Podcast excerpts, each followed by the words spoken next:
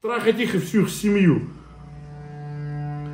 Кто знает, как гомосексуализм перестал считаться заболеванием? Плюс в чат. Кто не знает, минус в чат.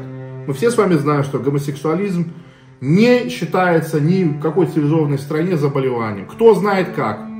Плюс чат. Кто не знает, минус чат. Сейчас расскажу. Объясняю.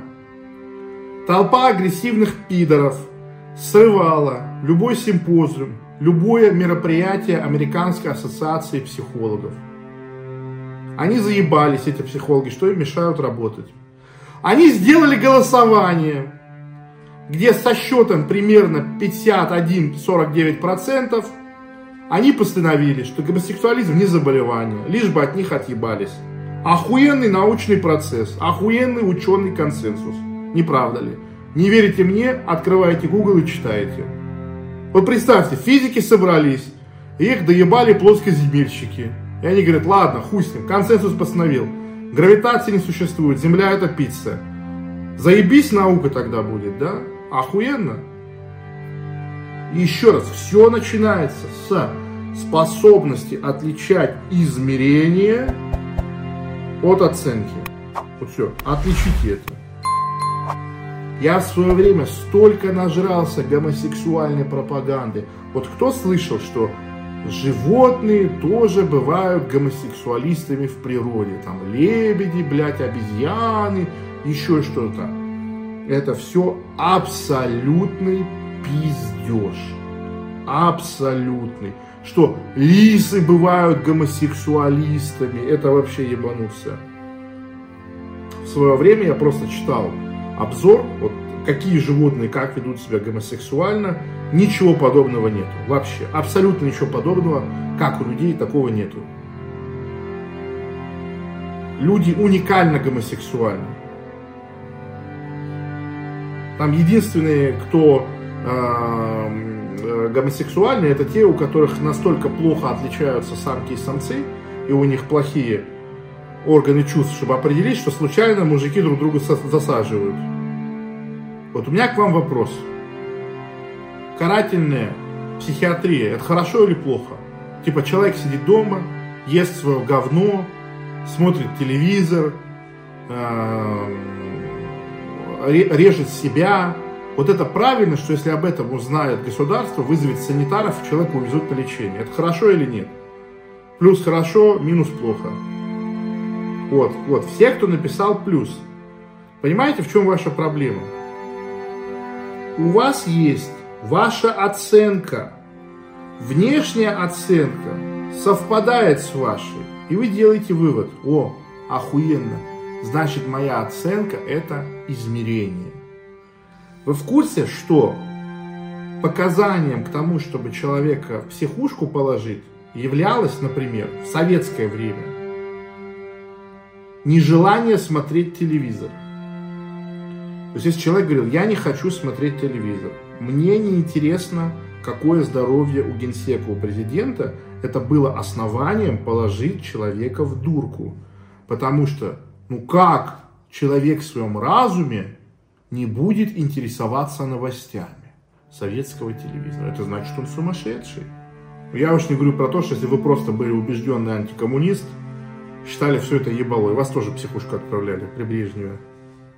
Абсолютно верно пишет Тамерлан. Так можно любого подвести под больного и забрать. Да, абсолютно верно. Вот вы знаете, это реальный действующий закон в Российской Федерации. Если человек в течение месяца теряет больше 20 килограмм, или трех, я не помню точно, месяц или три, я не помню, по-моему, месяц, то человек независимо от мнения и желания его и его близкого окружения подлежит госпитализации. То есть, если вы весили 240 килограмм, сели на голодание и ходите каждый день 20 километров, потеряли 21 килограмм, по закону в дурку. Нормально?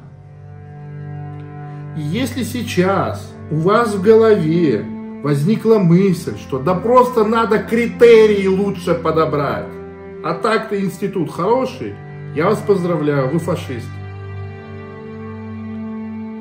Всех фашистов, всех социалистов объединяет одно внутреннее глубокое качество. Это убежденность в том, что они знают, как надо жить другим людям.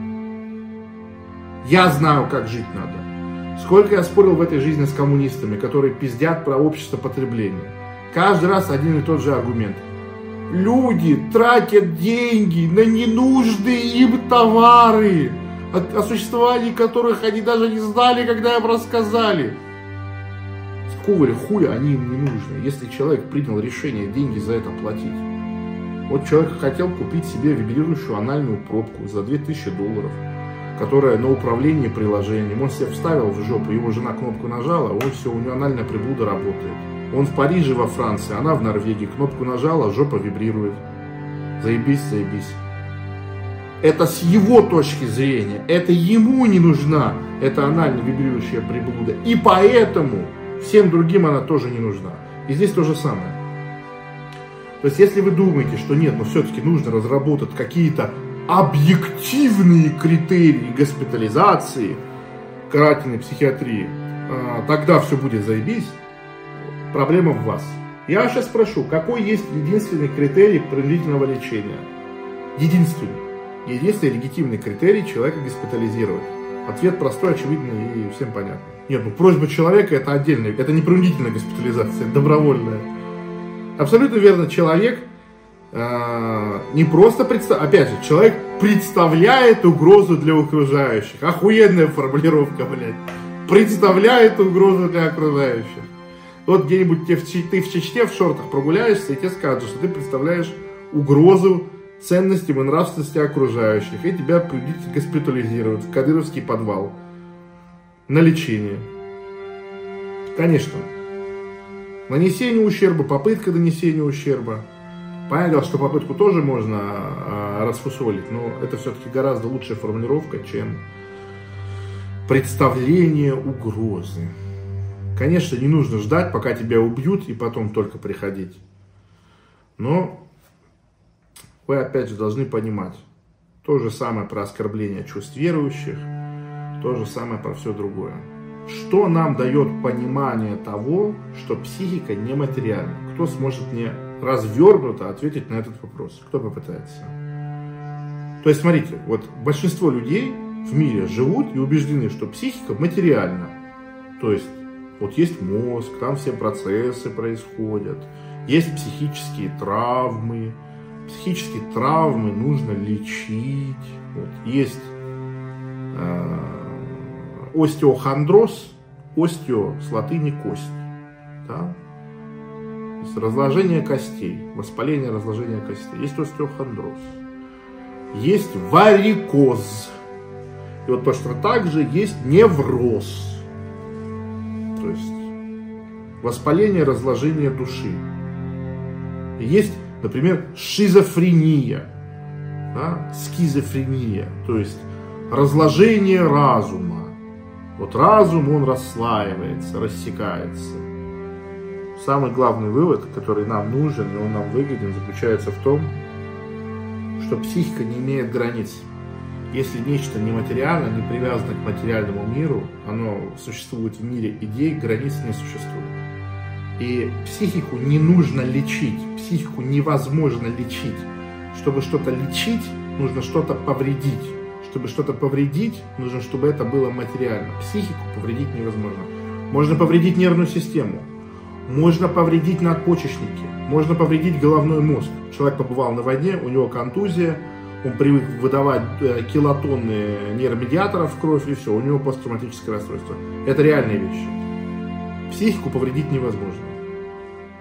Это, как говорил Марк, мать его, Аврелий, Маркус Аурелиус. Я видел его статую в Риме, в древнем городе Рима. Он говорил, если ты не выбираешь быть раненым, ты им не будешь. Психику лечить не нужно и невозможно. Это оксюмарон, это оксимирон. Психику надо изменять, придавать ей форму. Мать, что жизнь одна! И она проходит мимо, а, блядь!